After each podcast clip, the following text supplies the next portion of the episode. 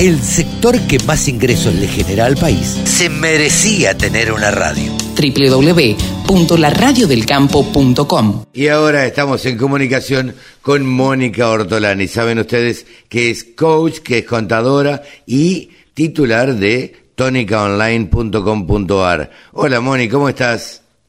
Hola Carlos, ¿cómo estás? Muy bien, siempre un gusto estar con vos en tu programa. Eh, aunque bueno, viste, eh, tenemos eh, siempre, digamos, en momentos conflictivos también, ¿no? Para, para el campo. Ah, sí, son bastante, son momentos bastante, bastante conflictivos. antes de ayer, nosotros veníamos de Axoja, de Rosario, estuvimos en Axoja, y estuvo el ministro, el secretario Bailo, el secretario de Agricultura, claro que no está de acuerdo con esta medida, esta última medida, eh, donde no le dejan comprar dólares eh, a los que a los que vendieron la soja 200.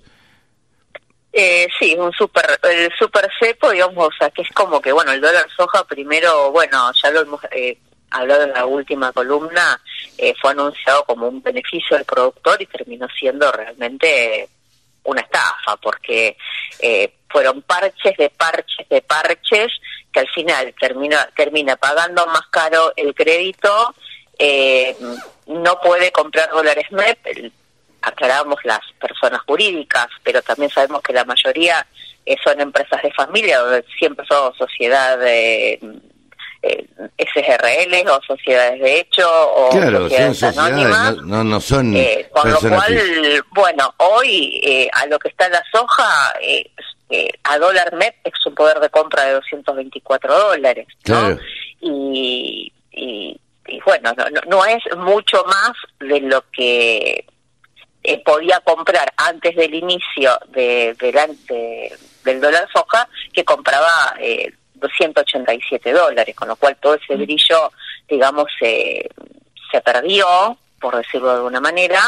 Eh, no obstante, bueno, eh, los productores que han hecho, bueno, eh, han comprado insumos, muchos han tratado de comprar insumos o mejorar algunos eh, no sé, mantenimiento, no sé, electrificaron el galpón, eh, trataron de convertirla en otra cosa. Sí, en dólares también y en dólares también, dólares me ha comprado ahora con esta prohibición, vos fíjate que lo que él se logró, que igualmente, el, eh, bueno, no, no me dejan comprar dólar la, la inseguridad es tan grande que ¿qué mm. ocasionó? Que el contado con liqui se disparara a 312 dólares. Claro, sí, sí, sí. Superó los 312 dólares. Entonces, eh, bueno, igualmente, eh, digamos, eh, en algún momento todo esto se va a tener que, digamos, en algún momento sabemos que esto es un plan estirar como se pueda, y en algún momento sabemos que, digamos, todo se sincera, eh, y, y bueno, el dólar en algún momento va Va a explotar, a ver. En algún momento volveremos a un único dólar. Va a haber, eh, sí, claro, va a haber una gran devaluación y seguramente después de eso habrá un solo dólar.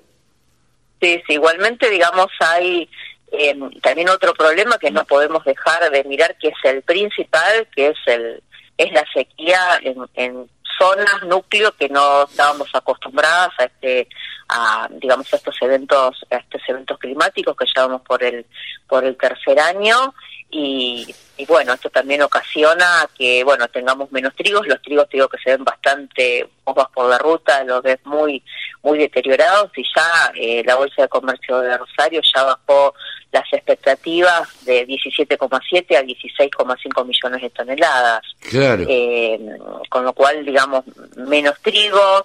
Eh, vos fijate que ya tenemos un, un, trigo que lo vemos, digamos, para arriba, el pase de campaña está bajo y ni hablar el maíz. Vos pensás que el trigo hoy lo tenés a 3.35 dólares eh, disponible, lo tenés a 3.23 a cosecha, y el maíz, buscando tenés a 2.42 disponibles y, y abril lo tenés a 2.47. O sea, para los cereales, para el que lo pueda sembrar, cosechar, que son eh, las zonas que a veces no, no son las tradicionalmente, mm, digamos, mejores, eh, que ahí sí ha llovido, bueno, van a poder realmente capturar un, un buen diferencial, ¿no? Y respecto a la soja, al dólar soja, si se va a continuar o no, realmente hoy no, no hay novedades, sabemos No, Bailo fue terminante. pero... Bailo fue terminante en Axoja, dijo, esto está planteado hasta el 30 de septiembre. Con lo cual, bueno, eh, todos los que puedan vender antes, mm, digamos, vender para convertirlo en otra cosa, ¿no? Y, eh, digamos, ya sea en dólares, eh, eh insumos, y bueno, todo lo que lo puedan convertir, bueno, comprar, Moni, comprar insumos también es de alguna manera comprar dólares, ¿no? Exactamente, y de te aseguras, porque tampoco tenemos que olvidar lo que hemos padecido con los insumos, donde más allá de los problemas eh, en tierra argenta, los problemas que hubo en la, digamos, de logística para que puedan llegar, así como para los costos de su producción por los temas energéticos, no sabemos que dependen de Rusia. ¿No? O sea, porque aumentaron también tanto los insumos y habían aumentado precisamente por los problemas energéticos y el aumento del costo de la energía para producirlos en el mundo. Eh, con lo cual, también si lo quieren convertir en insumos, quizás para la próxima campaña, eh, también es, es, es una, digamos, una forma y siempre midiendo la relación insumo-producto, ¿no? Que es siempre lo que importa.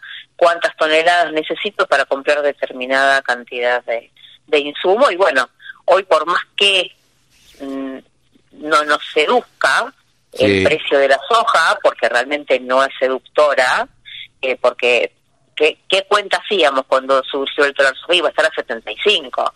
Claro. Y, y ayer la estuvimos en 68, ¿no? Entonces, eh, bueno, pero si te da una mejor relación para comprar eso que vos estás eh, necesitando, bueno, hacelo.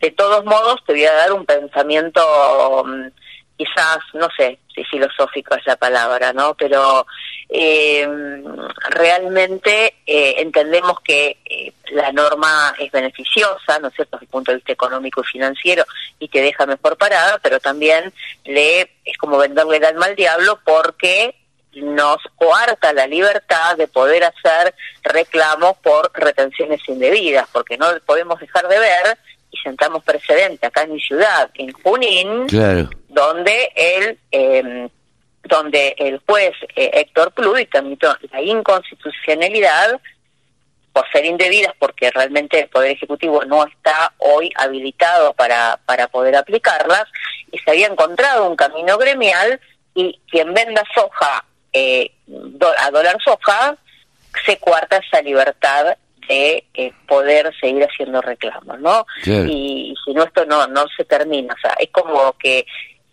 eh, digamos que el dólar soja terminó siendo una carnada, ¿no? Eh, donde terminamos siendo pescados y hace que otra vez se diluya el gran, creo que el, el campo no es consciente del poder de negociación que tiene y que no está no lo está utilizando como lo debería. Sí, yo creo que no tampoco tiene un interlocutor válido. Me parece que la mesa de enlace no está cumpliendo el rol que debiera cumplir. Eh, me parece que están, eh, como decimos siempre, no nos une el amor, sino el espanto, y este, y están tirando cada uno por su lado. Y entonces, eh, ahí es donde aprovecha el gobierno a, bueno, a, a sacar su mayor ventaja. Sí, sí, viste que hay otras sociedades rurales, de, especialmente en el oeste de Buenos Aires, Carvap, que están haciendo, digamos, otras movidas. Por ejemplo, se han animado a mandar una carta a Singenta por lo que estaba pasando acá con, digamos, con el rol que tiene Aracre, quizás muy pro gobierno, ¿no? Sí, totalmente. Eh, y hay toda una movida, entonces yo también veo algunos productores eh, que también desde la institucionalidad están eh, tomando decisiones.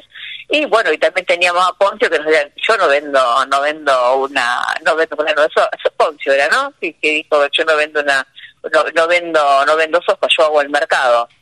Eh, así que mm, eh, que bueno eh, hay pros y contras y sabemos que cada acción tiene su, su consecuencia. Estamos, bueno, en el, mes de la primavera, digo que es como que, viste que fue una primavera fría, seca, y, es medio es lo, lo que nos pasa eh, como, como sector, ¿no? Como sector y como sociedad, sí. exactamente, tenemos un potencial tremendo para poder liberar todo lo que podemos hacer eh, y el contexto no no ayuda a la liberación de ese potencial. así que bueno, eh, siempre tenemos la posibilidad de resurgir, así que adelante. Eh, eso es lo que, lo, que hay que hacer, Moni. Bueno, te vas por unos días, te tomas unas pequeñas vacaciones. Así que te deseamos la mejor de la suerte, disfrutar, descansar de todo el año de la presión de todo el año y este y a tu vuelta estaremos charlando de nuevo. Por supuesto, será será un gusto reencontrarnos. Un abrazo para todos y gracias siempre por el espacio. Que tengas un buen viaje. Chau, Mónica Hortelani ha pasado aquí en los micrófonos de la Radio del Campo. Con un solo clic, descarga la aplicación La Radio del Campo. Después, solo tenés que ponerte a escuchar tu radio.